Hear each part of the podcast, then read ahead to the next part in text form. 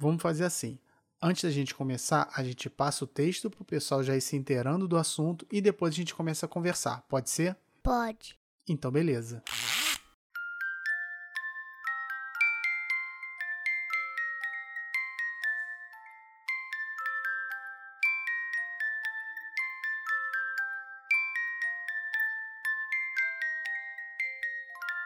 Já imaginei várias conversas com a minha filha, mas ela ainda é muito nova, então não dá para abordar certos assuntos.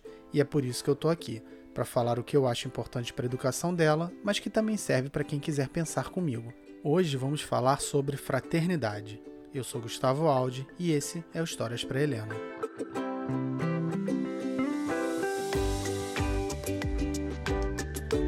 Agora relaxe que já vai começar. Sabe aquela noção que a gente tem sobre o que é uma coisa, mas quando precisamos defini-la, o bicho pega? Parece que sabe, mas basta ter que pôr em palavras que você percebe a profundidade do negócio. Mesmo o conceito estando no tão citado e simples, senso comum, se você realmente se propõe a elaborar o significado de algo, vai ter que ir mais fundo do que apenas na sua opinião, ou na Wikipédia. Afinal, fraternidade é um parentesco, um conceito filosófico, um comportamento? Ou é isso tudo? Antes de entrar na minha visão de fraternidade, vamos ao histórico. Fraternidade tem origem no vocábulo latino frater, que significa irmão, e fraternitas dá uma ideia de irmandade, de afeição entre irmãos. Então, seu sentido original tem a ver com o sentimento afetivo entre irmãos, qualificando a relação dos integrantes de uma mesma família. Na Roma antiga, o termo era usado dessa forma, mas com o cristianismo, a fraternidade passou a dar uma ideia de que todos são filhos de um mesmo Deus, saindo da relação de sangue para incluir toda a humanidade. O que a doutrina cristã fez foi ampliar a ideia de fraternidade para um caráter universal, criando um vínculo entre todos. No Antigo Testamento, o termo irmãos era usado para enunciar os membros de uma mesma família. Já no Novo Testamento, a ideia de fraternidade cresceu ao afirmar em Mateus 23, versículos 8 e 9, que Vós, porém, não queirais ser chamados rabi, porque um só é o vosso mestre, a saber, o Cristo, e todos vós sois irmãos. E a ninguém na terra chameis vosso Pai, porque um só é o vosso Pai, o qual está nos céus. Ou seja, com Jesus, a fraternidade deixou de ser apenas um vínculo sanguíneo entre pessoas de uma mesma família e passou a incluir qualquer ser humano. Nesse sentido, o cristianismo prega o amor entre as pessoas, não um amor qualquer, mas o um amor de irmão, já que todos seríamos filhos de Deus. A relevância histórica do conceito de fraternidade vai além da Roma ou do cristianismo. Em 1789, ele esteve presente na Revolução Francesa como categoria política junto à liberdade e à igualdade. A partir desse momento, pela primeira vez, a fraternidade saiu do âmbito religioso e passou a ser praticada politicamente como forma de organização social. Mas enquanto os princípios de igualdade e liberdade foram assumidos institucionalmente, a ideia de fraternidade se distanciou do contexto político. No entanto, isso não significa que ela desapareceu enquanto referência. No campo religioso, a fraternidade permaneceu como princípio para os trabalhos com populações excluídas ou marginalizadas, por exemplo. E no campo social, a fraternidade é expressa no primeiro artigo da Declaração Universal dos Direitos do Homem, ao colocar que todos os homens nascem livres e iguais em dignidade e direitos, são dotados de razão e de consciência e devem agir uns para com os outros em espírito de fraternidade espírito de fraternidade. Independentemente da conexão sanguínea, a fraternidade deve estar presente na relação humana. Como espírito, a ideia de fraternidade estabelece uma relação de respeito e igualdade entre os homens, já que, em essência, não há nada que hierarquicamente nos diferencie. Somos todos irmãos, não é? Eu tenho um fraterno, mais velho que eu, três anos. Não posso dizer que nossa relação é ideal, afinal, nenhuma relação é mas com certeza nos damos muito bem. Parte disso é culpa do meu pai, que nunca nos deixou brigar de verdade. Em uma ocasião, estávamos no carro, provavelmente soltos no banco de trás de um corcel verde com estofado de couro marrom. Sim, década de 80. O período do gosto do estético duvidoso e da falsa impressão de segurança. Eu e meu irmão brigávamos, ou apenas discutíamos, mas meu pai logo se virou e nos deu uma bronca. Paramos imediatamente, nos olhamos e começamos a rir debochando do coroa estressado no banco da frente. Não me lembro, mas acho que ele riu junto depois. Também não tinha muita coisa que fazer, né? Nem sempre a relação entre irmãos é boa. Boa parte da filosofia irmãos têm de se dar bem do meu pai é reflexo da sua própria relação estremecida. A vida de brigas e afastamentos meio que direcionou meu pai a um cuidado excessivo comigo e meu irmão. Eu digo exagerado porque não precisava tanta vigilância assim. No fundo, o que nós temos não é apenas uma ligação sanguínea, mas uma amizade de verdade. E isso me leva ao conceito de fraternidade que eu gosto. Se está semanticamente equivocado, não me importa. Fraternidade, para mim, é a boa relação entre pessoas, uma relação de respeito e empatia, e, caso aprofundada, de amizade. Nesse caso, ter irmãos é ter amigos, é compartilhar sentimentos de afeição, estima, companheirismo, amor e respeito. Tanto respeito que me forcei a mudar o apelido de infância do meu irmão. Como eu, pequeno, não conseguia falar Bruno, falava Boninho. Mas um dia, quando ele já estava crescido e com amigos pré-adolescentes, achei melhor não chamar mais assim. Os amigos podiam pegar no pé dele. Foi um esforço grande deixar de chamá-lo de Boninho. Isso ninguém fala, né? Viu, mãe? Quando a gente riu do meu pai no banco de trás daquele corcel, não estávamos sendo desrespeitosos. O fato é que a bronca nos surpreendeu. Era como se ele estivesse duvidando da nossa união. E isso, na época, foi engraçado. A questão é que fraternidade não se impõe, a identificação vem naturalmente. Eu e meu irmão somos unidos não porque meu pai quis, mas porque a nossa relação não é só de sangue, mas de amizade. Então tá, papai. Mas e eu? Ter irmãos é sempre legal assim? Claro que não.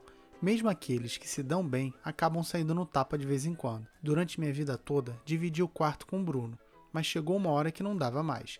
A gente gostava de coisas diferentes, dormia em horas diferentes, não tinha como dar certo. Por sorte, ele casou, saiu de casa e deixou o quarto só para mim. Só que alguns meses depois eu também casei, então não deu nem para curtir.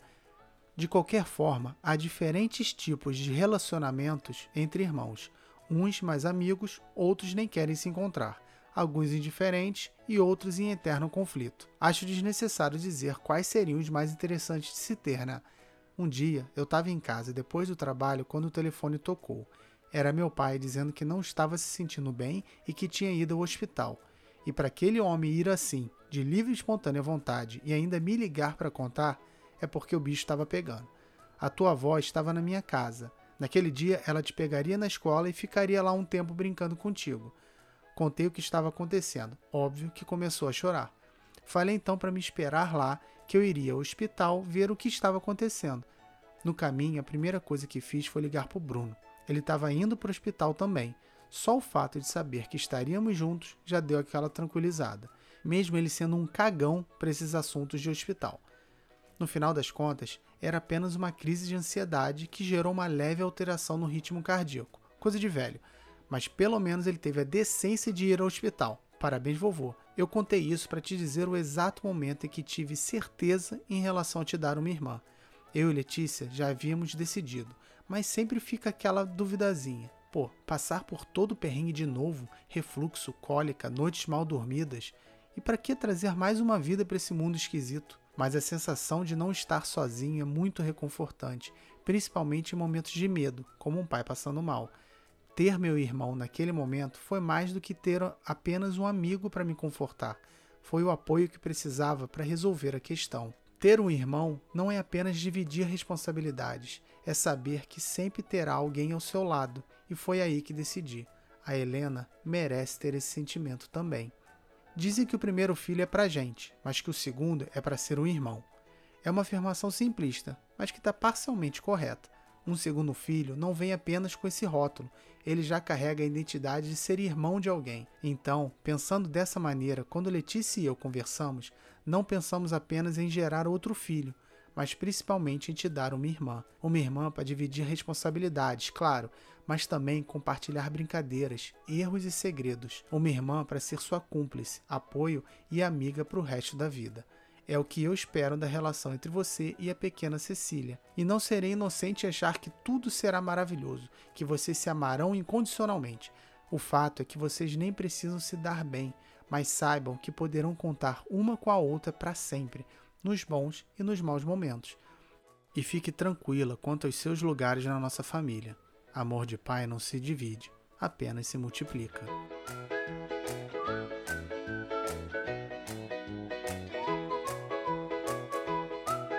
Primeiro, eu queria agradecer a presença de vocês dois, que eu sei que vocês são muito ocupados e tem muitas coisas para fazer, muitos, comp muitos Eu sou ocupado pra me preparar pro futebol. Isso. Vocês têm muitos compromissos. Eu sou E futebol, pra vocês têm YouTube pra Parar ver. de ver celular.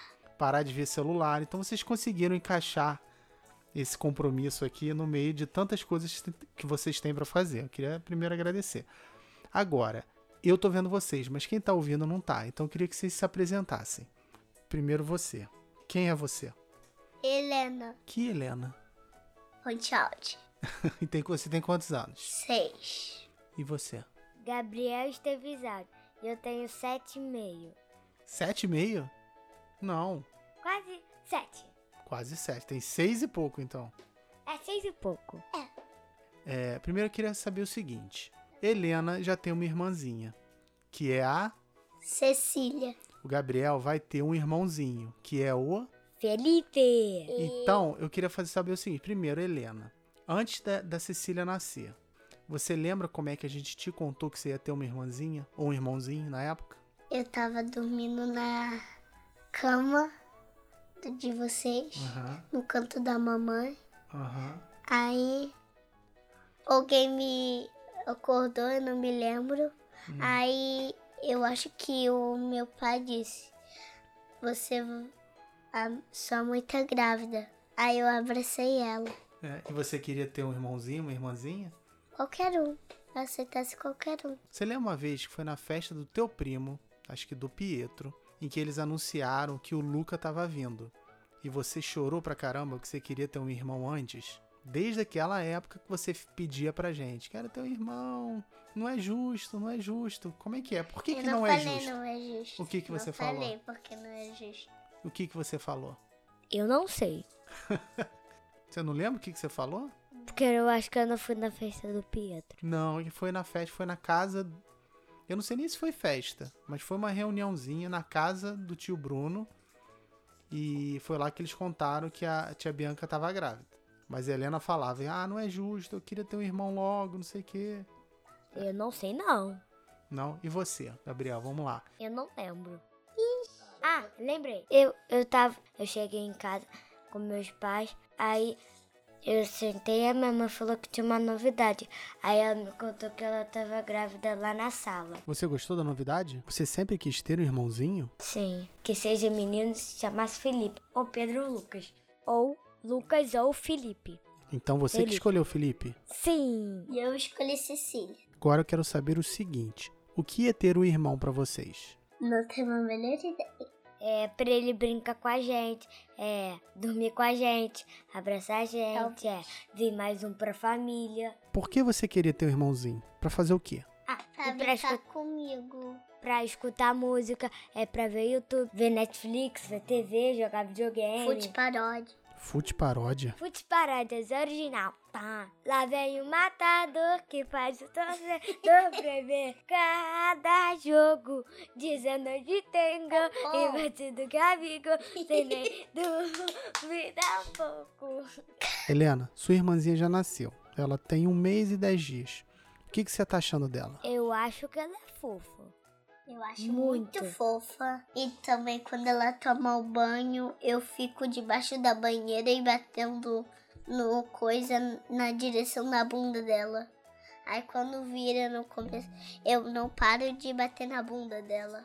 E como vai ser quando vocês forem mais velhos? Quando eu for muito mais velho, eu e meu pai pediu pra eu cuidar do Felipe e eu tiver compromisso, eu vou levar ele, tipo, eu, eu ia sair com meus amigos com a minha, e com a minha prima e vocês também pedirem, tipo, pra ela cuidar da Cecília e ela tiver aqui e no compromisso junto comigo e com meus amigos. Aí a gente leva eles juntos. Aí a gente vai aproveitar, eh, vai deixar, tipo, eles no parquinho enquanto a gente faz as coisas. Depois a gente vai lá buscar, dar tchau pros amigos e, e voltar pra casa.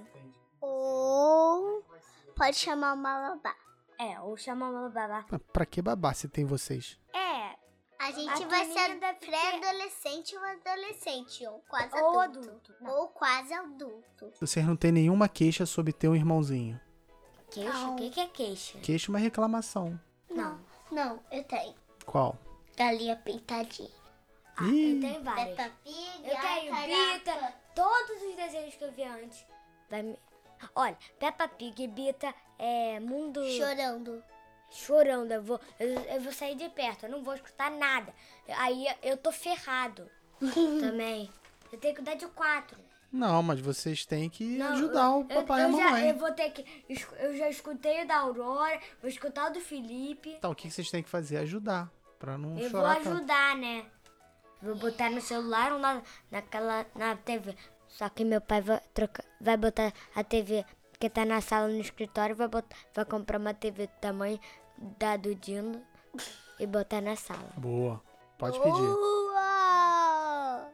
Olha só, vocês querem dar um recadinho? Já sei, se vocês tivessem que falar uma coisa pro seu irmão, Felipe, e pra sua irmã Cecília, Felipe, muito obrigado por assistir meu podcast com Cecília. a Helena e com eu.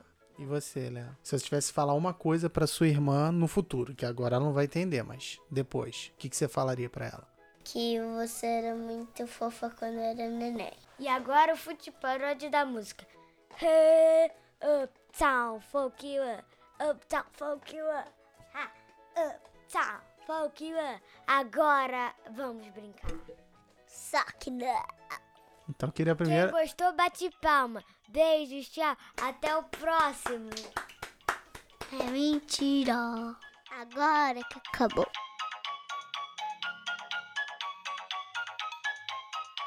Eu bem que queria continuar gravando com eles, mas já foi bem difícil botar os dois pra sentar e conversar comigo. Eu tive que pagar um cachê com doces no final da gravação. Cada um recebeu o teu e pss, saiu correndo.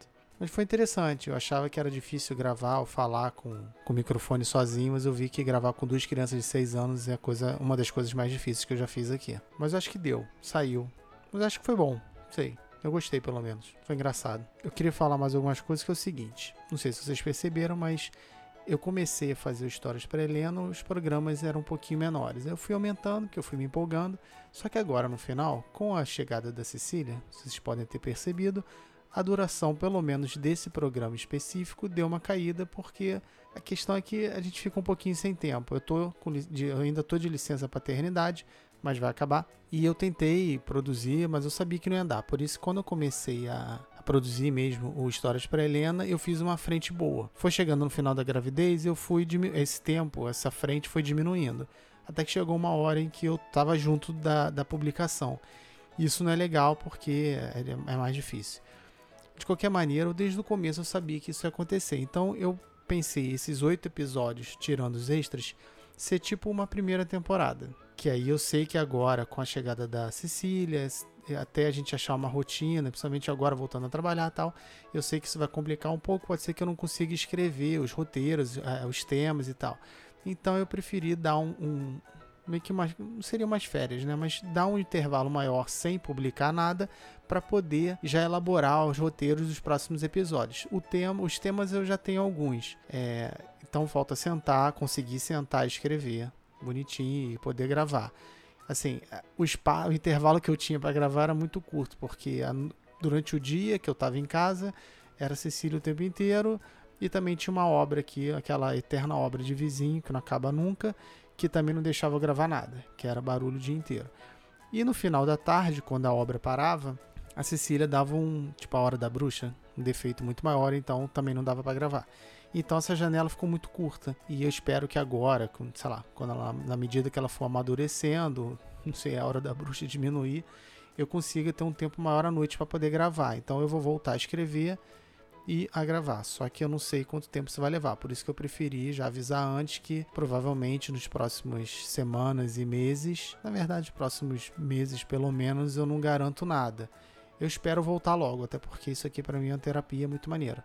Só que eu não quero prometer nada para depois falar que vai sair, não sair. Eu sei que a internet é frequência, então eu tô falando que a frequência vai diminuir. Mas de qualquer maneira, é, as redes vão continuar lá, o Histórias para Helena no, no Instagram, no Twitter e no Facebook. Sempre que der, eu vou colocar alguma coisa lá, até para, sei lá, vocês não esquecerem de mim. E eu queria sugestão de tema para a próxima temporada. Eu aceito qualquer tema, porque nessa primeira eu fui bem light. Na próxima, quem sabe, eu posso entrar em temas mais cabeludos. Então eu queria sugestão de vocês, o que, que vocês acham, o que, que vocês gostariam da gente. Da gente.